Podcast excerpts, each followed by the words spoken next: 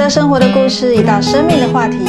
大家好，我们今天的周丽卡是在自然与生活中开发五感学习。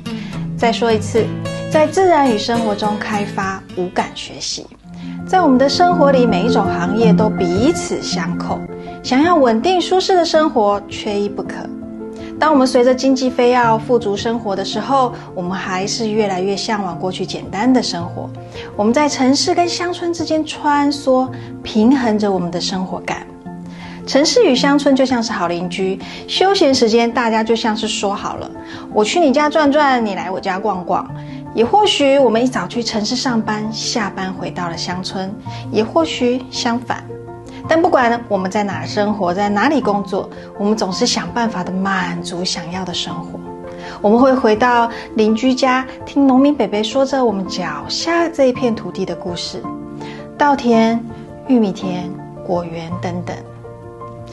我们吃过杨桃，喝过杨桃汁，但没有看过美丽的杨桃花。当我们亲自触摸跟摘采的时候，就会知道。自然熟成的香蕉还是绿皮的。我们学着看天气、浇水、施肥、观察收成，也实际做包装、上架、出售各种不同的体验。我们自然会明白这个便利的生活来自哪里，也自然学会感恩万物。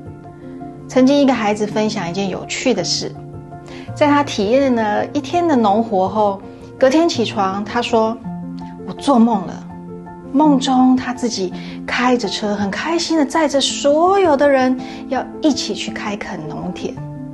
但开到了一半，还没到农田，听到阿公叫起床，在醒来之前，还大声的说：“阿公，我在开车，还没到啦。”朋友们，这位孩子还沉浸在深刻的生活感受中。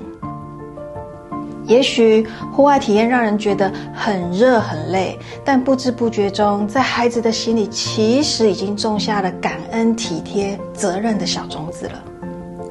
我们亲身体验每一种行业里的不同跟辛苦，也才能了解各行各业他们彼此互相帮忙，这些才创造出我们更好的生活。关于本期话题有任何反馈和疑问，都欢迎留言哦。我们下次见。